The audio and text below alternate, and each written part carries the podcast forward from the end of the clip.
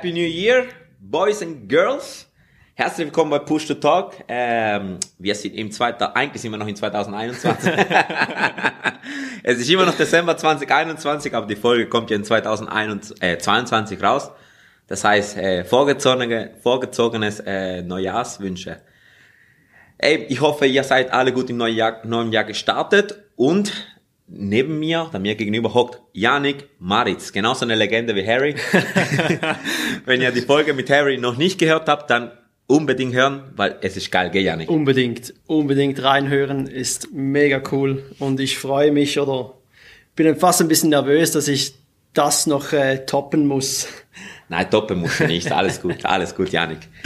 Genau, hier hockt Yannick Maritz. Ähm, wie alt bist du eigentlich? 28. Ja, wir sind ja gleich. Junge 28 Jahre. Wir schauen 93er. Ja, ja, genau. Aber wir sind gleich alt. April 93. Ah, ich bin ein bisschen älter, bist. ich bin August 93. Wow, krass. Und schon ähm, mit der 8, also jung 28 Jahre, hockst du im Cockpit. Genau. Airbus A320. Aber bevor wir zu deiner, also zu deiner Story kommen, eine Frage. Also- Eigentlich wollte ich dir eine andere Frage stellen, aber dann, dann habe ich die Frage gesehen und habe gesagt, die muss ich dir stellen. Also gut. Also Yannick, auf welches Spielzeug, auf welches Spielzeug eines Kumpels oder einer Freundin warst du immer neidisch? Oh, das ist eine gute Frage. Also wenn ich mich so ein bisschen zurückerinnere, ich glaube, ich hatte relativ lange keine Konsolen zu Hause. Und, und das ist. Wir sind noch so die der, Generation, hä? Das ist, glaube ich, so der Klassiker, der, der, die ersten Kollegen, die dann so Playstation da zu Hause hat, oder sogar noch Sega Dreamcast. Ja, War, kenn ich auch noch, sogar ja. die, die allererste und, und das war immer das Highlight, wenn man zu denen nach Hause konnte und, und ein bisschen gamen und so. Ich glaube, das war so, ja, so aus dem Kopf oder aus dem Stehgreif, würde ich das mal sagen. Mir geht's ähnlich. Ist eigentlich schon noch lustig, ja. Wir waren so die Generation, am Anfang gab es es wie noch nicht. Und wo es es dann gekommen ist, haben dann die Eltern gesagt, ja, Finger weg von den Konsolen. Und es gab so. immer den einen Kollegen, wo die Eltern es gekauft haben. Ja, genau. Und dann waren alle immer bei dem zu Hause und haben Stimmt. gegamed und ja, voll. Im- Immer so. Ich, wirklich, bei mir war es auch so, ich war immer neidisch auf die, wo immer die neueste, Ja. irgendwann mal hatte ich, also es kam ja, es kam, damals gab's ja Nintendo 64. Ja, voll. Genau, also das war ja Ende 90er Jahre, ne? Da war, Ich, ich kann dir nicht mal sagen, wann das Zeug rausgekommen Ja, ist. aber dann kam Play PlayStation 1 und irgendwann mal habe ich meine Mutter so gestresst, bis sie mir eine PlayStation 1 gekauft hat. Und da war ich natürlich der, der Boy. Ja, voll. Und, und irgendwann mal kam PlayStation 2 und dann, und dann kam es schon die erste, wo PlayStation 2 hatte, wo reiche Eltern hat und dann dachte ich mir, fuck. Und dann ging es immer weiter, ja. Ja, genau. Es ging genau so weit. Es gibt immer so, ich bin, früher war ich, ich bin immer zum Kollegen gegangen, ihm beim, beim Gamen, weil es gab immer so die Kinder, die haben dich nicht gamen lassen. Voll. Ja, geil, ja. ja, aber jetzt games schon mit der, auch mit dem Joystick auf dem Airbus. Ja, genau. Also daher kommt wahrscheinlich meine Airbus-Liebe, dass ich da früher so viel gegamed habe. Nein, wahrscheinlich nicht. Aber äh, ja, es ähnelt so ein bisschen, würde ich sagen, ja. Aber jetzt erzähl mal von dir. Welch, also ich muss sagen, Janik, ich habe vorher habe ich mir über, Gedanken, also ich habe ich habe natürlich die Folge ein bisschen vorbereitet. Ich habe keinen Plan, wer du bist. Dann kann ich niemanden enttäuschen. Ja, ist das stimmt. Nein, also Wer bist du? Woher kommst du? Deine, genau, also ich bin ursprünglich aus Amerika. Also Oh. Ich bin in äh, Long Beach, California. Bin ich geboren, aufgewachsen. Caliboy. Genau, Sunny Boy. Meine Eltern sind aber beide Schweizer, die sind ausgewandert nach Kalifornien wegen Job von meinem Vater. Und wir sind dann als komplette Familie mit meiner Schwester, ich und die beiden Eltern sind wir dann nach New Jersey gezogen. Cool. Nach sechs Jahre. Waren dann sieben Jahre in New Jersey. Ist nicht so schön wie Kalifornien. Kann ich mir vorstellen. Aber ähm, war auch ein cooles Erlebnis. Und dann sind wir, als ich 13 Jahre alt war, sind wir dann zurück in die Schweiz gekommen als ganze Familie. Damals auch wegen dem Job vom Vater. Und ja, sind, bin, ich bin dann in die erste Sek gekommen, also in die Sekundarschule. Habe ein bisschen Schweizerdeutsch gesprochen, gar kein Hochdeutsch. Also musste dann Nachhilfestunden nehmen fürs Hochdeutsch. Ja. Aber kannst du ja gut ähm, jetzt, ne? Ja, jetzt geht's mittlerweile und so. Und es reicht, um eine Ansage machen auf Hochdeutsch. Das ist ja In dem wichtig. Fall bist du gleichzeitig in die Schweiz gekommen wie ich, 2006. 2006. Ich ja. auch. Ich bin auch 2006. Im Sommer 2006. Genau, ich auch. Ja, cool. Dann war sie mal gleichzeitig eingewandert. Sind Ja, wir voll. Brudis. Genau, die Au- Ausländer. Nein, nein, nein. ähm, ja, und bin dann in der Schweiz, habe ich dann einfach noch die drei Jahre Sekundarschule gemacht und habe dann damals eine Ausbildung als Polymechaniker gemacht. Das war so mein, mein Anfang. Ja, und die Fliegerei eigentlich noch lustig. Ich wollte als kleiner Junge, wollte ich unbedingt Pilot werden. Also wir waren ja in, in Long Beach, äh, wer so ein bisschen Kalifornien kennt, ist so südlich, gerade noch nördlich von San Diego. Und da ist äh, Miramar Air Force Base, Ja. wo Top Gun, ein großer Teil von Top Gun gedreht wurde. Boah. Und das ist so meine erste, ja, meine erste Erinnerung an die Fliegerei ist eine Flugshow mit den Blue Angels Boah, geil. in, in Miramar. Damals auch schon mit dem F18. F18, noch mit dem alten, aber mit, mit der F18 schon. Und da wusste ich ja, okay, ich, ich will fliegen. Und als ich dann in die Schweiz gekommen bin und so, als, als Teenager, ist so ein bisschen, dieser Traum ist wie ein bisschen versandet. Ja. So im Nach Nachhinein denke ich, so ein bisschen der jugendliche Leichtsinn oder so. Mhm. Und ja, man will cool sein und das machen, was die Freunde machen. Ja, okay, ich mache Polymechaniker. ja ich finde ich gar nicht, gar nicht so schlecht, dass man jetzt mal eine Lehre macht. Ja, es, im Nachhinein muss ich sagen, hat es mir extrem viel gebracht, nur schon mit, mit der Lebenserfahrung. Ich habe Genau, dann auch ja. ein bisschen auf diesem Beruf weitergearbeitet, bevor ich dann die Ausbildung gestartet habe. Und das war Gold wert. Also einfach mal diese Arbeitswelt kennenlernen und mal selbstständig funktionieren. Extrem wichtig für mich damals, weil ich, wenn ich so zurückdenke, nach der, nach der Ausbildung, also nach der Lehre, wäre ich nie bereit gewesen für diese Ausbildung. Ja. Weil sie Ach, für die Pilotenausbildung meinst für du? die Pilotenausbildung, genau. Ja. Und da muss ich sagen, dass so Glück im Unglück, sage ich mal, Hm. das hat mir sehr viel geholfen.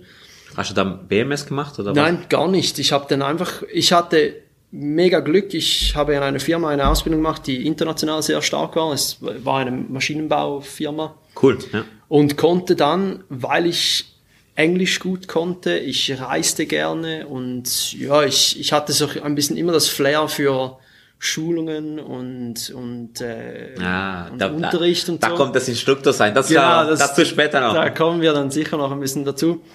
Hab dann als, ähm, als mechanischer Kundendienstmitarbeiter dann angefangen und habe Kundenschulungen durchgeführt. Also wenn ein Kunde eine neue Maschine gekauft hat, dann habe ich die Schulung gemacht auf die Nice. Steuerung und so.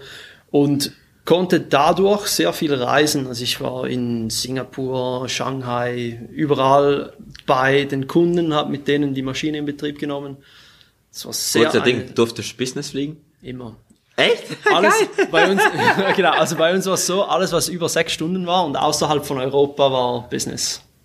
Hast du bei, boah, wie, hi- darf ich fragen, wie hieß die Firma? Bruderer. Ah, AG, Bruder, okay. Ja, War ein Kollege von mir hat auch ä- ähnlich gemacht. ja ich glaube, diese Regelung, die gilt sicher bei vielen Firmen, könnte ich mir noch vorstellen. Und war, war wirklich cool. Und da muss ich sagen, da kam dann die Liebe zum Fliegen wieder, weil wir sind mit der Swiss oft geflogen und ich ging dann nach jedem Flug noch ins Cockpit rein, habe mit den, mit den Jungs noch ein bisschen gequatscht und so. Nice, nice. Und irgendwie kam da diese, diese Liebe wieder zum Fliegen. Nice. Und ja, ich musste, ich, ich muss eigentlich bei jedem Podcast lachen, weil es gibt so viele Leute, die den gleichen Weg machen. Ich habe dann mein Glück bei der Swiss probiert. und ich glaube, Hey, wow, wer nicht? und ich glaube, meine Geschichte endet so, wie alle Geschichten auch enden. Ich ging dahin und kam mir vor wie in einem falschen Film. ja. Ich war, glaube ich, der Einzige ohne Anzug da. Ja, das war bei mir auch so. Ich hatte, ja, ich hatte die fast schon gut angezogen, aber alle mit Anzug und ich so, fuck man, was mache ich Ja, da? und, und ich habe dann auch mit denen so gesprochen ein bisschen, so hey, was, was macht ihr so? Und ja, ich mache das und das und habe dieses Studium abgeschlossen und mein Vater ist der Anwalt von dem und bla bla bla und Und nachher haben sie mich gefragt, wie hast du dich vorbereitet? Und ich so, ja, mit dem Briefing Package, was wir bekommen haben. Und die so, was, du hast keinen Kurs gemacht? Und so, ich so, nein, es ging, ich wusste nicht mal, dass es einen Kurs gibt, dass wir zum Ah, Vorbereiten. und ja, ja. Und da ist, war es schon fertig und das war dann ein ziemlich kurzer Spaß. Und nichtsdestotrotz sagte ich mir dann, nein, das kann nicht sein, dass die Mhm. jetzt mir sagen, ich kann nicht fliegen. Okay, die sagen ja, ja nicht, dass du nicht fliegen kannst. Die, Die sagen, einfach, ja, genau. Also die, die sagen einfach so, du passt nicht in unser Schema rein und das Ja. war für mich so ein ziemlich großer Kick, dass ich dann doch die Ausbildung so selbstständig machen möchte und habe dann in der Pilotenschule in Altenrhein meine Ausbildung begonnen. ah, nicht da? Äh, nicht Nein, eigentlich mit dem Ziel, dass ich Also warum ich da sage, äh, hey, wir sind in der Horizon-Räumlichkeiten. ja, genau. Sorry. eigentlich ja unser zweites Zuhause. Also das sozusagen. zweite. Ja, genau. Und, und äh, zum Glück war damals mein Fluglehrer, war gleichzeitig Horizon-Fluglehrer. Und er hat mir dann gesagt, hey, schau mal, wenn du wirklich in die Nähe der Airli- Airlines kommen willst, dann schau dir das mal an. Aber du hast PayPal dort gemacht, mit Ich habe einfach die PayPal abgeschlossen und dann fürs CPL dann gewechselt. Okay. Ja. Und dann habe ich CPL, ATPL, alles bei der Horizon gemacht. Und ja, ich bin zu einer Zeit fertig geworden mit der Ausbildung, wo es einfach zu wenig Piloten gab. Also sie haben uns wirklich von der Straße eigentlich aufgelesen, wer möchte, komm. Wir Wann bist du fertig geworden? Ende 2017. Ende 2017. Genau. Da gab es schon einen riesen Mangel an Piloten. Ja, da war krass. Also wir haben wirklich, ich, ich weiß noch, wir haben die Ausbildung fertig gemacht, Skilltest abgeschlossen, dann direkt am gleichen Abend die Bewerbung rausgelassen, weil sie haben uns gesagt, ciao, jetzt bewerben, sofort, ihr könnt in den nächsten Wochen zur Selektion kommen, wir brauchen Leute so schnell wie möglich. Dann EasyJet direkt? Genau, also ich habe die Selektion bei Helvetic Airways gemacht. Ich war auch damals im Pre-Screening bei Helvetic Airways. Das war mega cool, so ein bisschen den Einblick in die Airlines auch zu bekommen. Ja. Und habe dann die Selektionen gleichzeitig gemacht. EasyJet Switzerland und Helvetic Airways. Was macht man so in der Selektion für die EasyJet? EasyJet war spannend, weil ich kannte die Selektion von der Helvetic Airways als sehr langgezogen, also immer so einzelne Stations, Genau, die ja. man durchgelaufen ist. Bei der EasyJet war alles ziemlich schnell. Also es war ein Tag, stimmt nicht, es war zuerst ein Online-Teil, den man zu Hause selbstständig gemacht hat, so ein bisschen Geschicklichkeit, Geschicklichkeitsübungen und ähm, so ein paar psychologische Fragen. Und da ging es wahrscheinlich einfach darum, mal grob rauszufiltern. Ja. Dann wurde man eingeladen in eine Selektion. Ähm, die war damals einfach ein Tag in Genf von 8 Uhr bis 10 Uhr nachts. Ach was. Das war ziemlich krass, ja. Und, aber wir gingen halt mit der Mentali Mentalität dahin, so hey, EasyJet, cooler Arbeitgeber, wir, und dann hat man das einfach durchgezogen und das, der ganze Tag war mega spannend, man hat extrem viele verschiedene Leute kennengelernt aus Ja. der ganzen Branche. Also wir waren ein paar eben von Horizon, die gar keine Flugerfahrung hatten. Dann gab es Business Jet Leute, die irgendwie auf einem Global schon zehntausende Stunden hatten. Ach was, krass. Und Ja. einfach in die Airlines wollten. Dann hat es A320 Type-Rated Leute. Das war so ein kompletter Mix. Und damals war auch so der Zeitpunkt, wo die Bel Air ähm, so die letzten Flüge gemacht hat. Ah, Bel Air, Air Berlin. Air Berlin Ja. aus der Schweiz, Ja, genau. genau. Und das heißt, du hattest Kapitäne, Airbus-Kapitäne mit Zehntausenden von Stunden Erfahrung und so und, und hast dann mit denen Gruppenübungen gemacht. Das war, Aber ich, aber ich stelle mir das noch chillig vor. Also Ja. nicht chillig, aber irgendwie noch geil das vor. war halt cool, weil die Leute, die haben eine extreme Erfahrung und die haben schon sicher 10, 15 Selektionen durchgemacht. Und die Ja. wussten ganz genau so, wo sind die Tricks, was wollen die Leute hören, haben dann auch die Lead übernommen.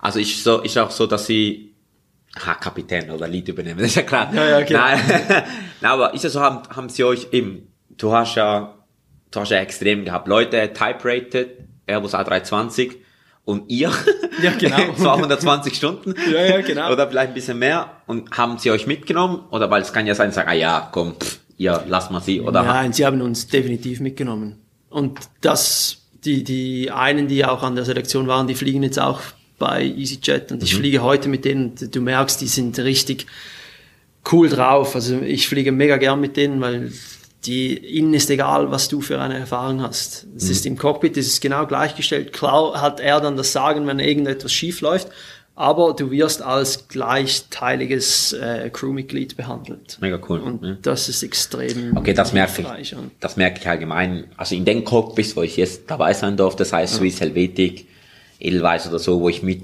durfte im Cockpit, war es bis jetzt immer so. Ja. Dass die Kultur immer so war, hey, dass du, dass man ein Teil von der, von der Crew ist. Definitiv, ja. Ja. Und das macht's auch spannend. Also du, du lernst so viele verschiedene Leute kennen. Und ich sage jetzt eben EasyJet Schweiz, wir haben doch etwas um die 350 Piloten, Mhm. glaube ich. Knapp die Hälfte wahrscheinlich Kapitäne und äh, ja, ich bin bis heute noch nicht mit allen geflogen. Ah, krass. Nach, nach drei Jahren. Also man lernt immer wieder neue Leute kennen, man weiß dann auch, mit welchen Leuten was gut funktioniert Mhm. und, und wo, ja. Das ist extrem spannend so. Und danach habt ihr, hast du ja, ja, wie ich jetzt denke, die Selektion bestanden. Genau, ich habe dann Glück gehabt, ich habe die Selektion bestanden und konnte dann wirklich drei Monate später, also wirklich drei Monate, Kündigungsfrist und dann Type Rating. Und das Type Rating war damals in England, in Southampton, bei der damals CTC. Das ist so ein großer Schulungspartner, jetzt heißt es L3 ähm, Äh, Three Academy, ja. Academy, genau, ist so, dass der Konkurrent von der CAE, wenn man so CAE, diese. Namen ein bisschen kennt. Und da haben wir wirklich intensiv, also sechs Wochen, Sechs Wochen Type Rating durchgehend, ja genau. durchgehen. Hast du gesagt? Vollgas. Das war aber cool, weil wir waren drei Horizon, also Ex-Horizon äh, Leute, die ein, zusammen den MCC gemacht haben. Wir haben uns schon von der Ausbildung gekannt, das war cool. Und dann war noch einer, der auf einem Business Jet geflogen war. Der ist dann auch mit uns mitgekommen. Warte zu viert. Zu vierten, zwei Crews eigentlich, ja. Ist sicher noch cool, wenn du fürs Type Rating noch irgendwo anders hingehst als in der Schweiz, weil dann bist du, glaub Ja, voll. einfach fokussiert, einfach, okay, du, Du bist bist da. voll fokussiert und ich sage jetzt mal, da wo wir waren, Southampton ist jetzt nicht so das Ferienparadies. Also, Hey, die haben eine gute Fußballmannschaft. Ja, genau. Wo eine Netflix-Serie hat. ja, genau. Also äh, das war schon interessant, wie man so die, aber eben man hat fast keine Zeit, um noch irgendwie groß etwas zu machen rund um das Type Rating oder um, um den Airbus. Und Und England vor allem kalt, nass. ja, grau. genau. Und im März, also es war nicht jetzt wirklich so prickelnd. Was, was ist so, ähm, was, ist- was ist so hier die Herausforderung, wenn du sagst, du kommst schon von einer DR42, 2 Tonnen, zu einem Airbus 60 Tonnen? Ja, also die Herausforderung ist, das Schöne ist am Type Rating, man hat schon irgendwie, ja, was macht man, vielleicht knapp ein Jahr ATPL-Theorie. Also man ist so, schon voll in diesem Theorie-Mindset drin. Also das heißt, der Theorieteil, diese zwei Wochen, die gehen relativ einfach, sage ich jetzt mal, weil es ist einfach viel lesen, viel auswendig wissen, ein paar Tests machen. Der Teil ging relativ gut, denke ich. Dann, ich glaube, der große Unterschied, wenn man auf diesen Chat kommt, ist die, die Geschwindigkeit. Es passiert alles so schnell am Anfang, man kommt gar nicht mehr nach. Und im Type Rating ist dann noch geil, weil links, also der Kapitän, ist eigentlich ein unerfahrener Co-Pilot. Also einer spielt dann halt Co-Pilot und der andere spielt dann Kapitän. Und die sind halt beide einfach vollkommen überfordert. voll überfordert und das war dann lustig. Ich weiß noch die geilste Geschichte. Mein Partner im Type Rating, das war eben der, der vom Business Check kam. ja. Das war eine Phenom 300, so eine Embraer. Ja. Und der hatte zum Beispiel kein Nosewheel Steering mit einem Tiller. Ja. Sondern die haben wirklich am Boden noch mit den Füßen gelenkt. Und, Ja. und die ersten paar Stunden im Type Rating hat er die ganze Zeit mit den Füßen gelenkt. Ja. Und am Skill-Test wollte er auch mit den Füßen lenken. Und da hat man einfach den, den Drehwinkel nicht, den den es braucht, um zum Beispiel eine 90-Grad-Kurve auf dem Taxiway zu machen. Ja. Und dann habe ich immer mit den Füßen habe ich so die Pedals bewegt, damit er merkt, oh scheiße, ich kann ja gar nicht mit den Pedals bewegen, ich muss den Tiller nehmen. Und so haben wir uns da ein bisschen durchgekämpft, dass der Experte nicht gerade weiß, was abläuft. Und so. Ah, da hat es irgendwann mal gecheckt, oder? Und dann hatte ich so, ah ja, ja, okay, ja, ich muss mit, dem, mit der Hand jetzt äh, das Flugzeug lenken am Boden und so. Und das war mega cool. Extrem schwierig, intensiv, die Simulator-Sessions. Aber ähm, ja, wenn es dann fertig ist, kann man mal richtig schön durchschnauben. Wir hatten dann auch schön, glaube ich, eine Woche frei nachher. Und dann ging es dann auf den, auf den richtigen Flieger, die, Auf den Line-Intro. das Base Training Das zuerst. Space, ah, Space Genau. Train natürlich. Wo war der? Wir waren dann in Ancona, in Italien. Ancona, ja. Ancona, mega cool. Also, der Circuit ist zur Hälfte über dem Meer.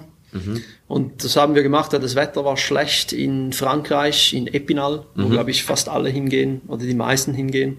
Ja, Epinal oder Malta geht, geht man, glaube ich. Ja, Luca. genau. Ja. Das, das Wetter war schlecht und dann haben wir gesagt, okay, gehen wir nach Ancona. Mhm. Und dann haben wir da, wir waren zu viert, also 24 Landungen haben wir gemacht. Aber wie, wie, wie kann ich mir so ein Base-Training vorstellen? Einfach so, okay, jetzt ein anderer Kollege dran, dann Durchstart und dann irgendwann mal, okay, ja, genau. wechseln. Also es war so, wir sind die Instruktoren, es waren zwei Trainingskapitäne, die sind runtergeflogen. Ja. Dann haben sie das Flugzeug parkiert auf einem Stand, wo man dann wieder gerade herausrollen konnte. Ja. Triebwerke hat man laufen gelassen, dann hat ein äh, Student oder ein, ein neuer Kopi hat dann den rechten Sitz genommen und durfte dann ein bisschen Taxi-Training machen. Das war noch cool. Also wir sind dann auf dem Flugplatz ein bisschen rumgerollt, haben auf der Piste noch eine 180 Grad. Ähm, Aber du hast ja keinen Tiller auf der rechten Seite, oder? doch, beim Airbus hat man, kann man rechts. Und das ist auch bei der EasyJet ist getrennt, also Pilot, Flying Pilot Monitoring ist schon ab dem Pushback getrennt. Also als Co-Pilot macht man die komplette Operation am Boden. Ah, nice. Das ist doch cool, ja. Das Nice, Einzige, okay. was wir nicht machen, ist parkieren. Also kurz vor dem Gate eigentlich übernimmt dann der Kapitän, weil viel von den Guidance Systems sind auf den linken Sitz zugeschneidert. Aha, ja. Das heißt, Ah, da wo du siehst, die Distanz, oder? Genau, oder, Okay. und die Kamera, oder halt je nachdem hat es zum Teil auch noch irgendwelche Tafeln mit einem Strich, was man irgendwie zentrieren muss. Und das ist dann auf den, den linken Sitz Mhm. Okay, angepasst. ja. Ja. Darum dann kurz vor dem Gate wird eigentlich der Rollenwechsel dann nochmals gemacht. Aber sonst ist ganz klar getrennt, Pilot Monitoring, Pilot Flying. Okay. Eigentlich für den kompletten Flug, ja. Also dann habt ihr dort in äh, Ascona, Ancona. Ancona, so Ascona Genau. ist ja in der Schweiz. Ja, genau. Ancona, ihr habt ja dort Taxitraining gemacht und dann, genau, und dann einen ersten Start gemacht. und wie war der erste Start? Schon cool. Weil es ist ein Lehrer, wir waren damals in einem 319er noch da. Ja. Und der ist leer, er hat viel Fuel. Also die Fuel-Tanks, die sind voll Ja. eigentlich. Und ähm, aber ohne Passagiere, ohne Fracht, das Ding geht richtig ab. Ja. Und es war dann cool. Ersten Start gemacht und dann einfach sechs Circuits geflogen. So wie, wie, man, in, ja. wie, wie man mit der Ja, Cessna einfach, voll. einfach auf 1500 Fuß, ein bisschen höher. Und, ähm, und lustigerweise, man hat das Gefühl, es geht alles so schnell. Aber wenn man dann dieses Circuit macht mit so einem erfahrenen Trainingskapitän, dann wird der Autopilot eingestellt in der, im Downwind und dann wird kurz besprochen, hey, was, wie fandest du die, die, die letzte Landung und so? Willst du noch etwas anders machen? Was hast du für ein Gefühl? Was, was ging nicht so gut? Kurzes Debriefing vor jeder, vor jedem Anflug. da habt ihr noch Zeit? Ja, voll. Ah. Und, ähm, und dann ging es dann wieder in den Anflug, Autopilot ausgeschaltet und dann wieder, wieder angeflogen. Und, und die letzte Landung war dann ein Fullstop. Mhm. Und dann wieder auf dieses Park, also auf diese Parkposition und dann wieder gewechselt. Triebwerk laufen lassen und dann wieder Genau. der nächste. Und wir haben Fuel mitgehabt, also wir sind in Genf damals gestartet, bis Ancona, 24 Landungen, dann zurück nach Basel, ohne zu tanken. Wir haben da richtig viel Kerosin verbrennt. Was ich noch weiß, ich habe ja, ich habe ja eine Zeit lang habe ich ja am Flughafen gearbeitet. Ich habe immer gewusst, also beim Land, wenn die Flieger zum Landetraining sind, dann haben wir immer, also haben also bei der Swiss war damals so, haben wir immer meistens einen neuen Rad, noch ein Ersatzrad noch mit, mitgeschickt. Ah, ja? Ja, weil kann es dann schon sein, dass so viele Landungen, dass Ja. immer mal ein, ein Platz, äh, Ich, ich weiß jetzt gar nicht, ob die da maintenance-mäßig etwas gemacht haben. Kann ich mir aber gut vorstellen, dass die geschaut haben, dass sie ein Flugzeug nehmen, was vielleicht nicht das Neueste ist. so vom Fahrwerk und so. Also es gab dann schon die eine oder andere härtere Landung. Aber das gehört dazu, das macht's auch lustig. Und es war eine, es ist einfach eine mega coole Stimmung, weil klar, es ist noch der letzte Check, also bevor man dann auf die Linie kommt, um das Type Rating eigentlich abzuschließen. ja genau, zum Type Rating gehört Space Training Genau, immer das dazu. gehört da, dazu für ein, weil wir halt keine Stunden auf einem Airbus hatten oder auf einem, auf einem Jet. Ja. ja. Und, aber die Stimmung ist mega cool und man, man ist mit den Instruktoren da, die sind auch mega hilfreich und voll kollegial. Also es war eine, eigentlich der schönste Tag eigentlich in der Ausbildung, denke Echt? ich. Ja, ist Cool. richtig cool. Voll.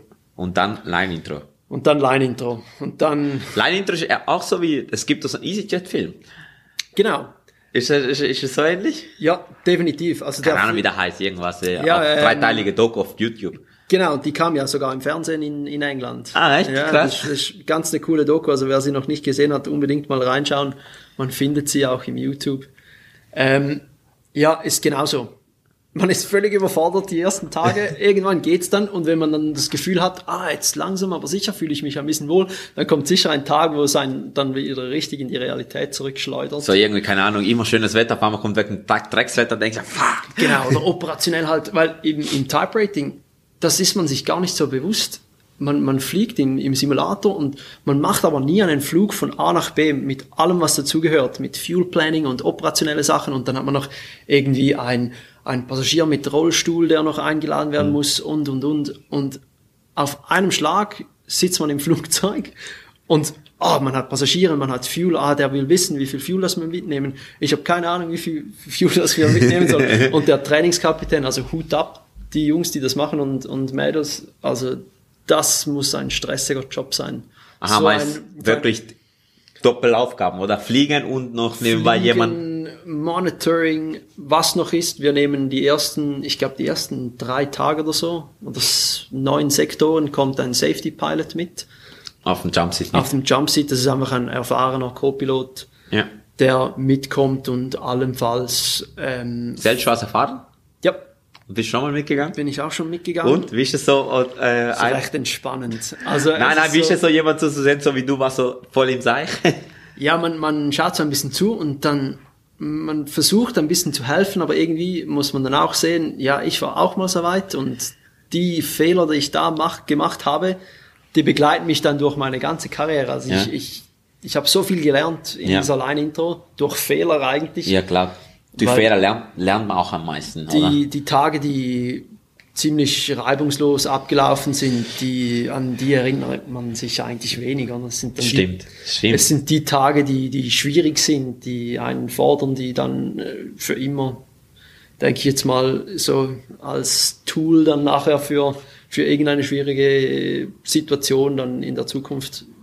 Aber wie, also, es kann mir, kann ich mir richtig so vorstellen, dass eben, du kommst frisch Type Rating, Base Training, dann ab in die Linie und dann eben EasyJet. Ich habe ja auch mal äh, Turnaround Coordinator für die EasyJet gemacht äh, ja. ähm, am Flughafen Zürich.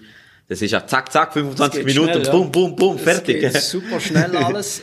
Aber cool ist, die ersten zwei Tage oder so hieß es dann wirklich, du kommst aus dem Flüger und dann heißt es, Janik, heute, du musst nur das Flugzeug fliegen. Das ist mal die Hauptsache. Mhm.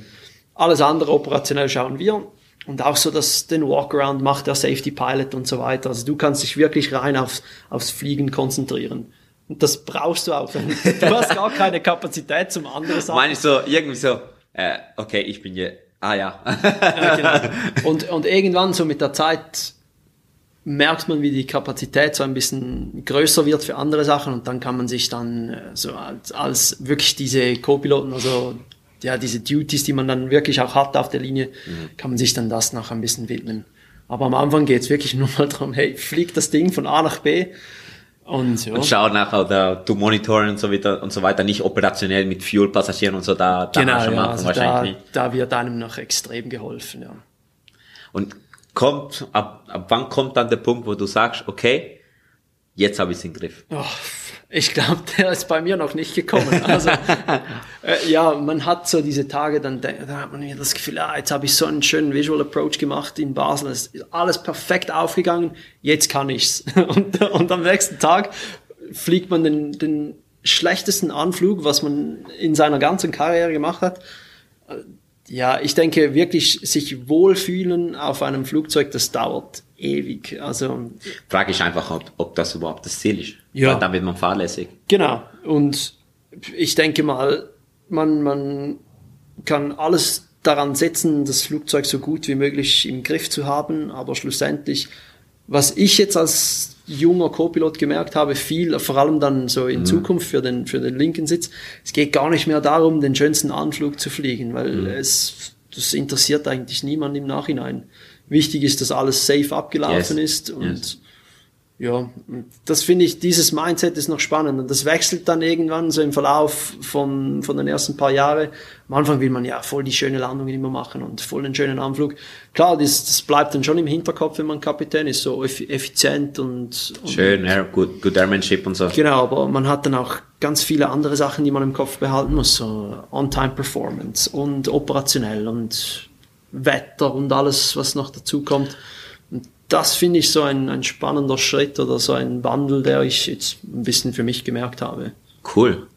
Cool. Es gibt noch einen Satz, also ähm, anderen Piloten-Podcast, eigentlich der, der Hauptidee von diesem Podcast ist der, der Pilot-to-Pilot-Podcast. Das ist äh, eigentlich genau das gleiche, aber einfach auf Englisch und natürlich viel bekannter. ja, wart nur. Äh, wart nur. aber der hat nur gesagt, hat dann gesagt, er hat einfach nur gesagt, if you're not humble, the plane will, hum will humble you. Ja. Also das heißt, wenn du, wenn, Faster than you know it. Also Das geht so schnell, wenn man das Gefühl hat, ja, heute ist mein Tag, ich kann's. Und dann macht man irgendwas, wo man sich denkt, hey nein, ich habe das noch nie gemacht, in drei Jahre fliegen und aufs irgendwie, sobald man fahrlässig wird, dann passieren genau solche Sachen.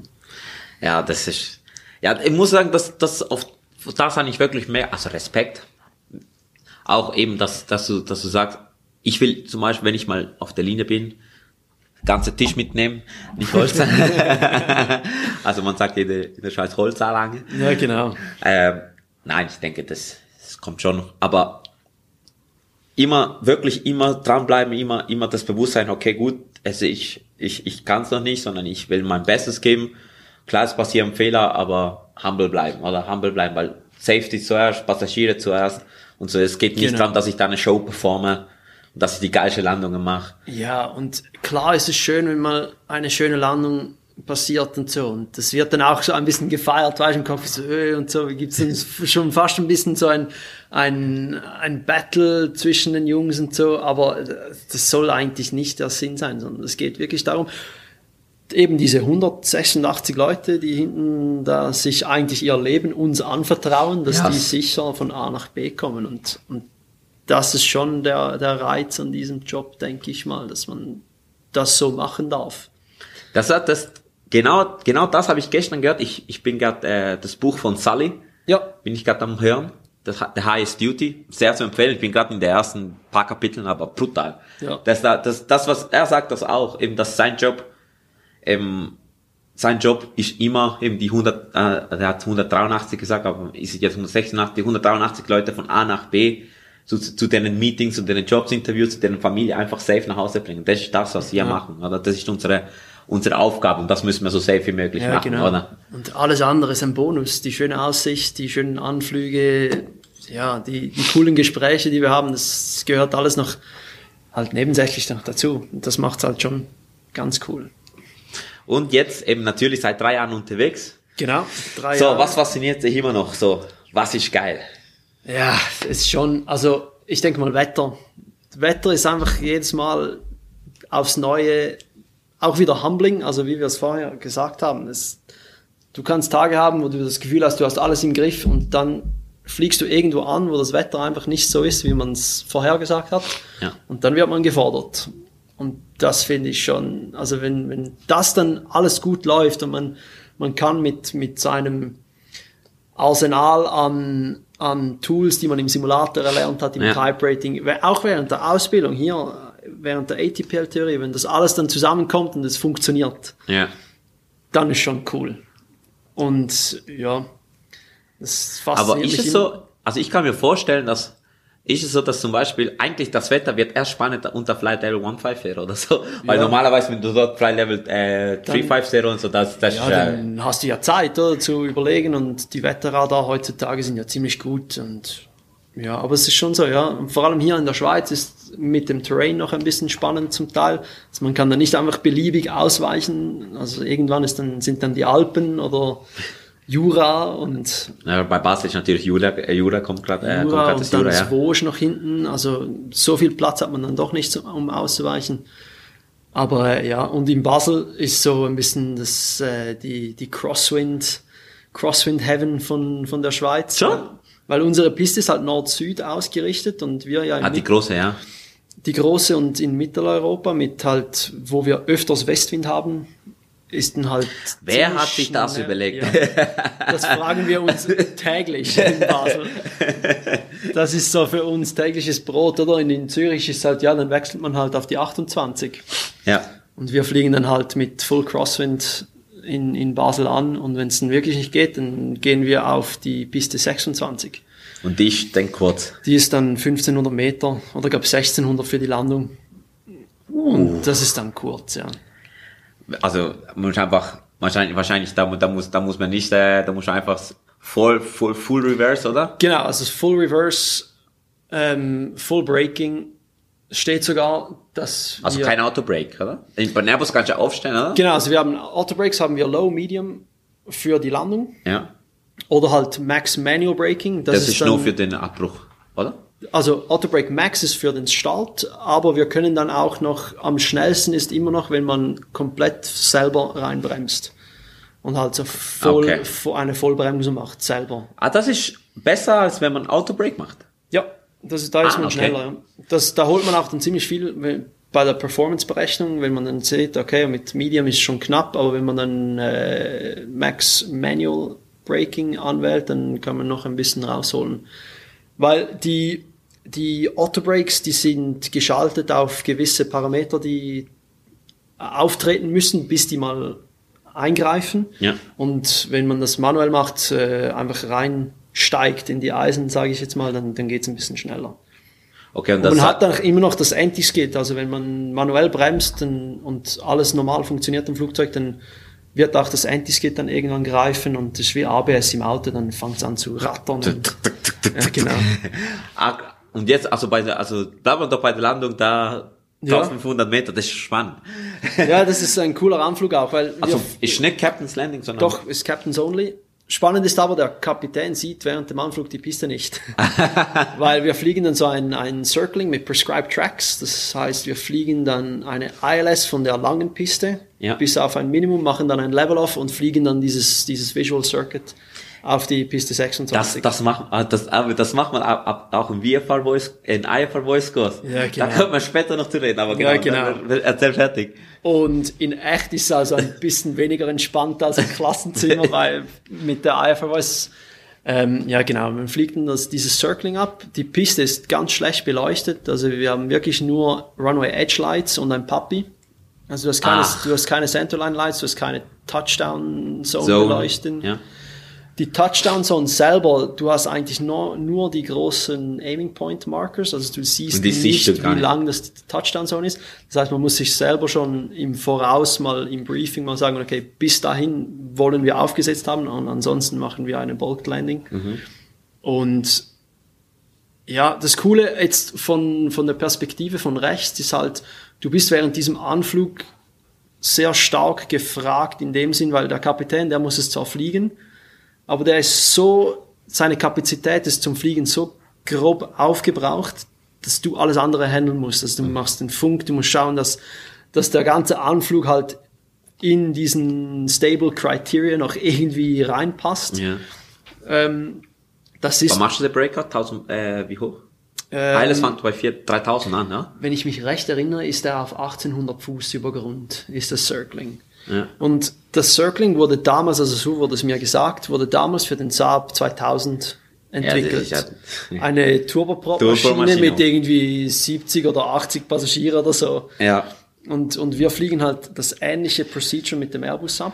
Das vielleicht von Tel Aviv kommt mit 100, mit 186 Leuten. Genau, und dann möchte man ja noch einiges an Sprit dabei haben, weil wenn man diesen Anflug macht, dann kann man davon ausgehen, dass er, dass wir durchstarten müssen. Also das wird auch so gehandhabt, wenn wir diesen Anflug machen, dann, dann weiß man, es, ja, wenn es gut geht, ist gut, aber wir haben sicher noch Fuel dabei, um nochmals zu probieren. Ja.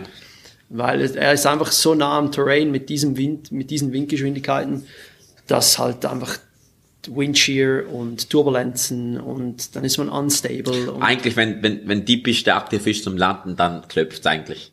Ja, dann, dann, geht's ab. Dann geht's ab. dann geht's ab. Und ähm, ja, es ist mega spannend. Und dann macht man es das erste Mal als Copy und sitzt einfach nur so da und ist völlig überfordert und weiß gar nicht so recht, was passiert ist. und, und dann, da- ich habe es jetzt doch schon drei, vier Mal machen können. Und Also als Kopie, also. als Copy, ja, Ja. genau.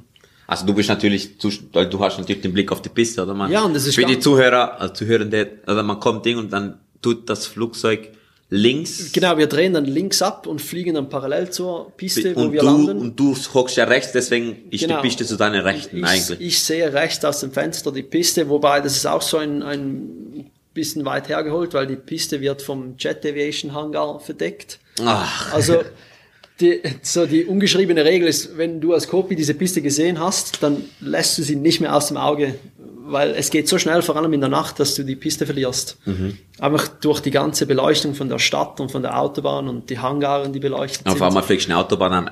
Ja, wirklich, ja. Nein.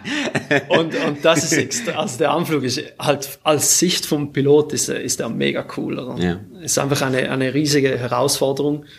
Ihr habt noch ein paar so Anflüge. Wir haben ja vorher drauf, äh, wir haben es ja vorher gehabt, oder? Von, äh, Funchal in Madeira, oder? Genau, Madeira machen wir. Wir machen viel Kategorie C Flugplätze. Ist halt alles nur Captains Only. Was ist Kategorie? Also, Das ist einfach so die Kategorie vom Flugplatz, der, also man kann vielleicht sagen, so das Rating, so der Schwierigkeitsgrad. Das sind einfach Flugplätze, wo die Piste vielleicht relativ kurz ist. Es sind keine Anflüge vorhanden. Man muss ähm, Visual-Anflüge machen und so weiter. Die Piste ist weniger breit zum Beispiel.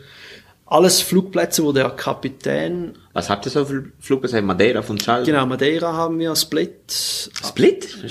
Schau kurz. Split ist kurz und hat von der einen Seite ist auch noch ein Circling vorhanden. Halt auch wegen dem Terrain. Dann ist noch Mykonos. Mykonos ist eine 30 Meter breite Piste, also Narrow Runway Operations.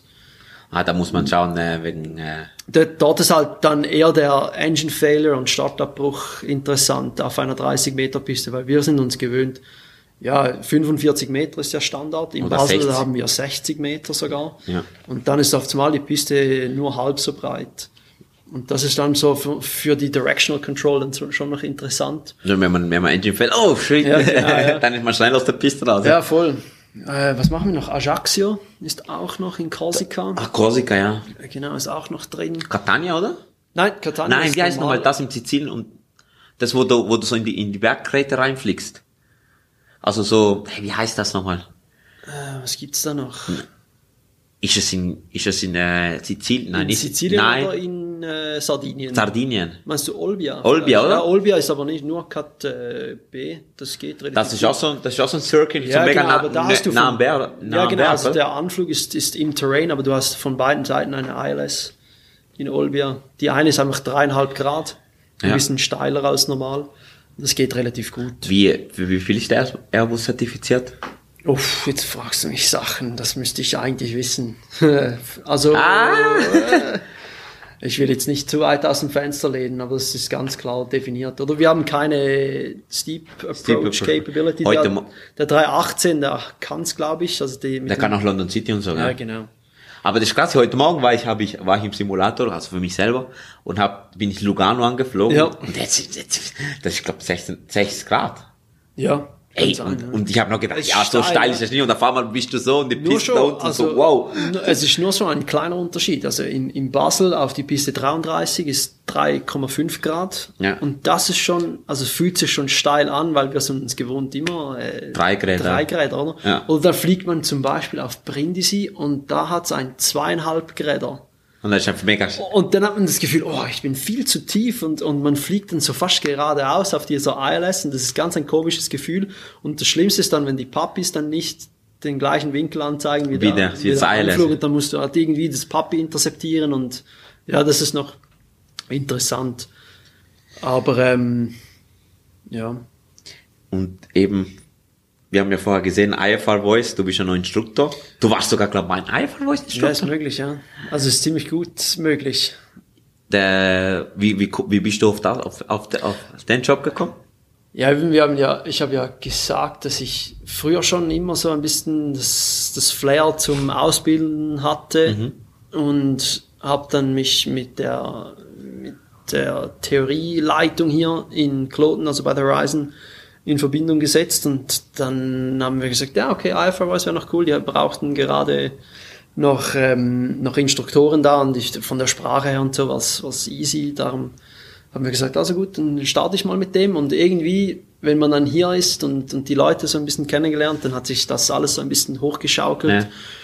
Hab dann ähm, von einem Kollegen, der bei uns Kapitän ist, der hat äh, Mass and Balance unterrichtet in, Ja. in der ATPL-Theorie. Hab dann äh, Mass and Balance von ihm übernommen. Hast du immer übernommen von ihm?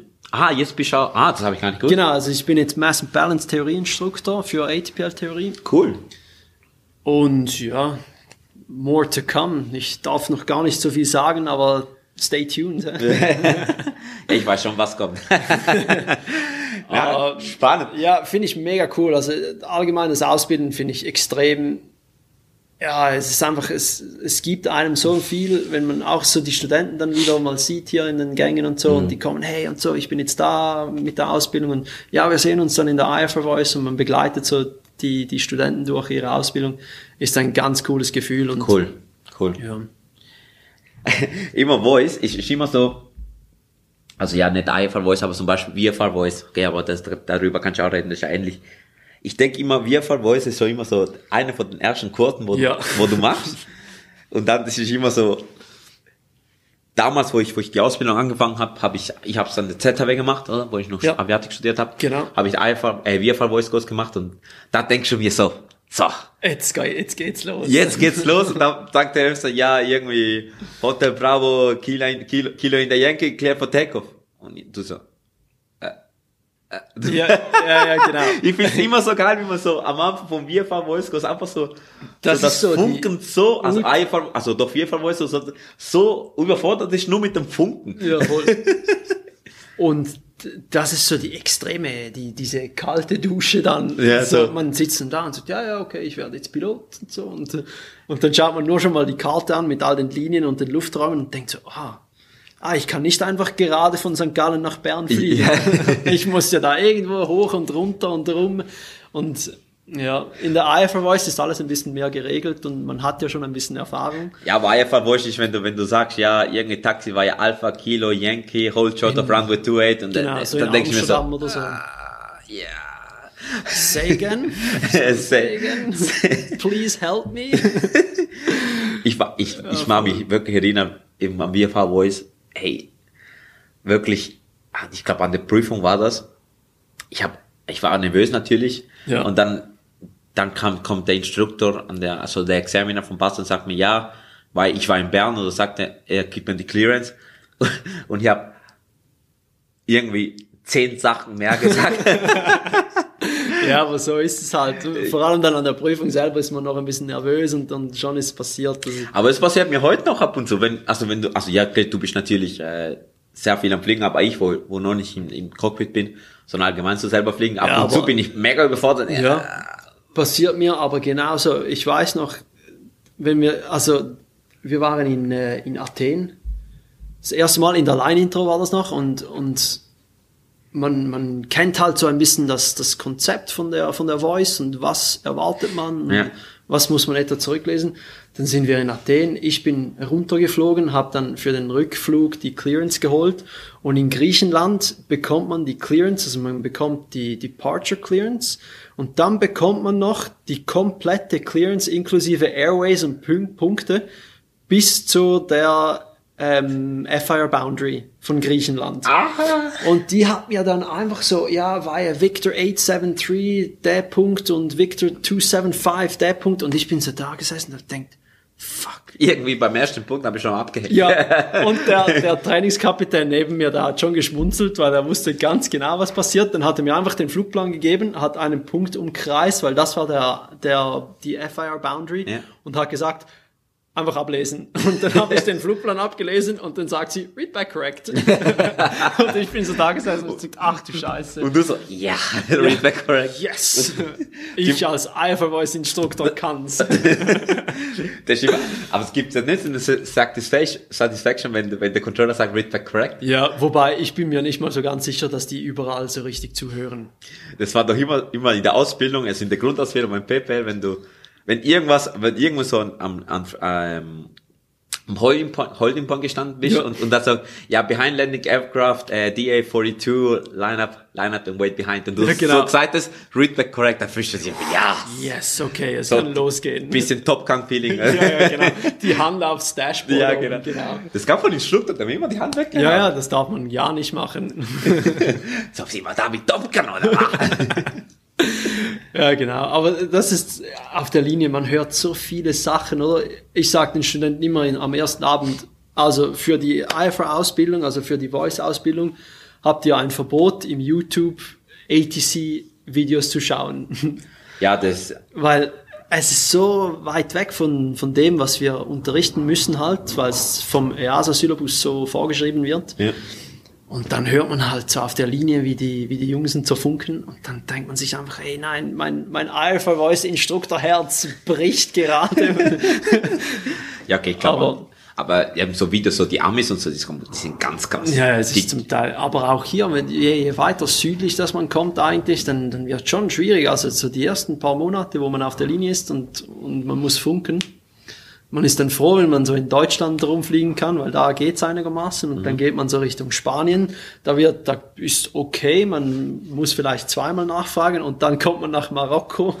Okay, okay, okay. Und dann wird's dann schon richtig so, einfach so ein bisschen ein Rätseln, was man jetzt zurücklesen muss. Und dann, je nachdem, fliegt man auf die Kanaren raus und so und hat fast keinen Funkkontakt mit Casablanca oder wer auch immer. Und dann hört man auf die, die strübsten Sachen auf der, auf der Frequenz. Weil man hört zwar das Flugzeug, das Flugzeug ist aber zu weit weg von der Bodenstation, die hören sie nicht und dann wird einfach hin und her und irgendwann macht man dann ein Relay, damit einfach mal Ruhe ist auf der Frequenz. aber, Ja, aber ist es auf den Kanaren, ist es äh, HF? Nein, oder? Äh, VHF.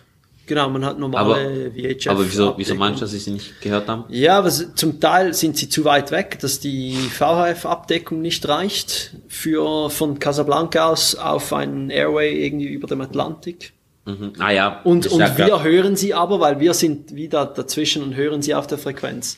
Und dann funken sie, Casablanca sagt irgendetwas anderes, sie sagen dann wieder irgendetwas und irgendwann sagt man, okay, wir machen ein Relay und sagen eigentlich, was das andere Flugzeug will, sagen wir dann Casablanca. Und Aha, ihr, dann ihr, spielt so, ah, echt, das gibt's auch? Gibt's auch, ja. Haben wir Über auch spielen? Ja, haben wir auch schon gemacht, ja. Ach, okay, das habe ich nicht gewusst. So, also ja, äh, irgendwie Air Marokko 1, 2, 3, Genau, Casablanca clears you Flight Level 360 oder so und die lesen es dann uns zurück und wir lesen es dann wieder, also geben es dann wieder Casablanca weiter und so. Weiß Aber das, bisschen das, zu helfen. das muss man proaktiv machen. Ja, wir machen es einfach, wenn es mühsam wird, wenn die Frequenz so blockiert ist. Weil wir hören ja dann, dass, dass sie einander nicht mehr hören. Und Mhm. dann hilft man ein bisschen aus da. Geil. Geilste Destination, wo du jetzt bis jetzt ange angeflogen bist. Ja, gibt eigentlich zwei. Also, wenn ich jetzt als Pilot Flying, Ja. ist Nizza, ist schon cool. Ah, den Visual Approach über den Ja, Meer. weil Nizza ist halt für, ist noch ein, ein Flugplatz, wo wir als Co-Pilot landen dürfen, sage ich jetzt mal. Ah, Also Visual Approach, wo ihr landen dürft, ja. Genau, ist Visual Approach so in dieser Bucht äh, über die, wir sagen immer die Bötli von den Hochprivilegierten. ähm, über diese Yacht, also über diesen Yachthafen und so ist unvorstellbar, was da für Schiffe herumstehen. Das ist krass. Und da so ein, ein Visual Approach zu machen auf die Piste, die eigentlich direkt hinter dem Meer startet, ist eine mega coole Aussicht, ist auch fliegerisch noch anspruchsvoll. Und das macht richtig Spaß. Und das Pilot Monitoring finde ich immer noch Madeira. Also Funchal ist, ist immer noch cool halt. Wie man es so kennt, oder? Die, dieses Circling auf diese Piste, auf den Stelzen. Ist das, du fliegst gerade einen Fix an, oder? Genau, Und also dann, du fliegst den Viewer an, der ist so auf einer Landzunge, ein bisschen außerhalb vom Und Flugplatz. dann fliegst du, dann machst du, du Radial, Radial Intercept, Intercepte, genau, dann fliegst du ein Outbound Radial von diesem VR, fliegst eigentlich parallel zur Piste auf dem Meer draußen und fliegst dann bis zu einer gewissen Diami-Distanz und da drehst du dann ein und dann hat's auf der, also auf der Küste, hat's dann so Leading Lights, die so reinblinken. Da kann man sich ein bisschen orientieren. Hä? Ist Nochmal? eigentlich wie in Hongkong fast auf dem alten Ah, wie ein Flugplatz. Kai Tak, also so, so, so Leading Genau, Lights, wir haben zwar kein Checkerboard, aber es hat so eine Bananenfabrik.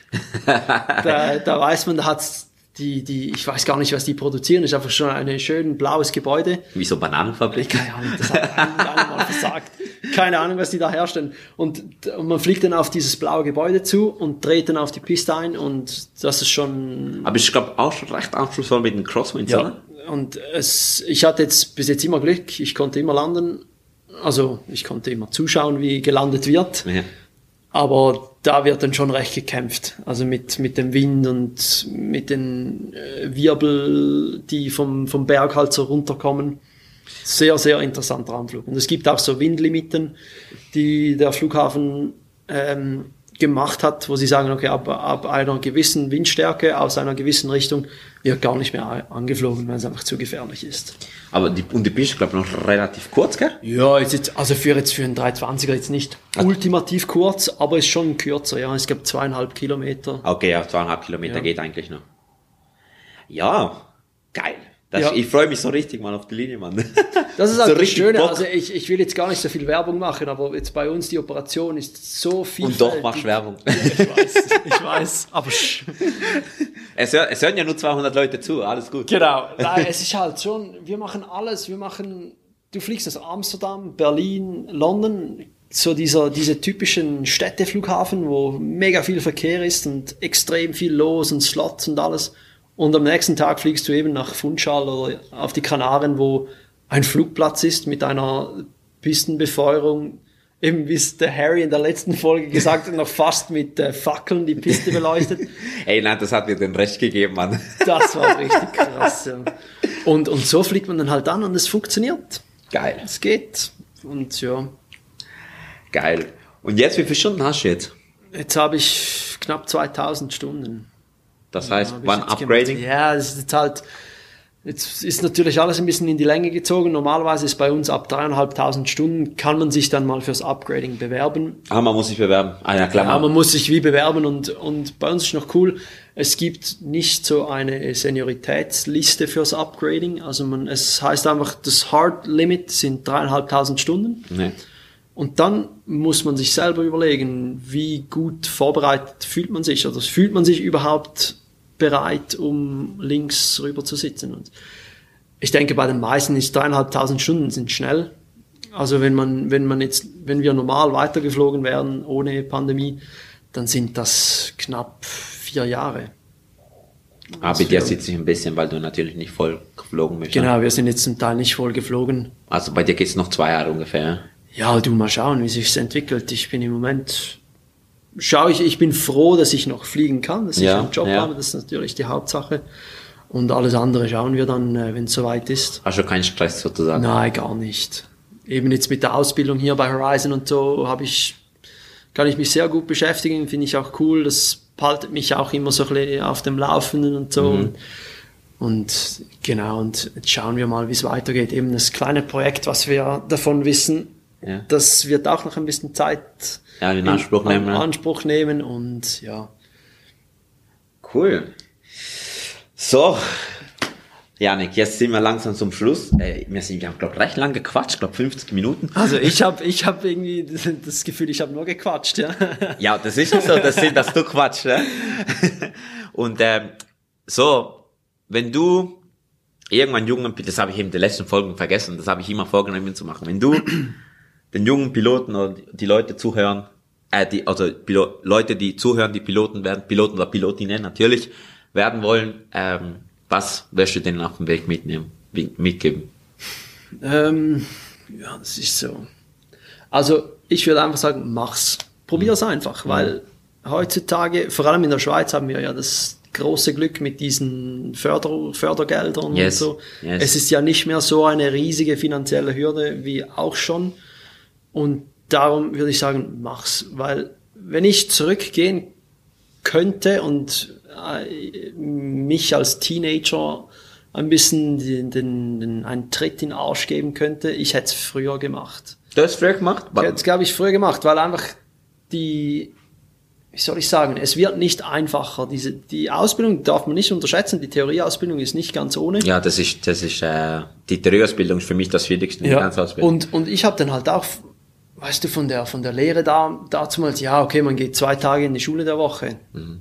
Und, und ich habe dann irgendwie fünf Jahre gearbeitet, eigentlich nichts mehr mit Schule oder Ausbildung irgendwas Mhm. gemacht und dann, bam, Theorieausbildung ATPL. Boom, ja. Und das war für mich der absolute Horror am Anfang. Also, genau. Und jetzt bin ich Theorieinstruktor. Hey, so, so, so, schnell geht's, kann's oder? gehen. Nein, also ich, ich würde einfach allen sagen, hey, durchbeißen, weil der Lohn der nachher kommt, der ist so, also der ist Also so nicht wert. monetär.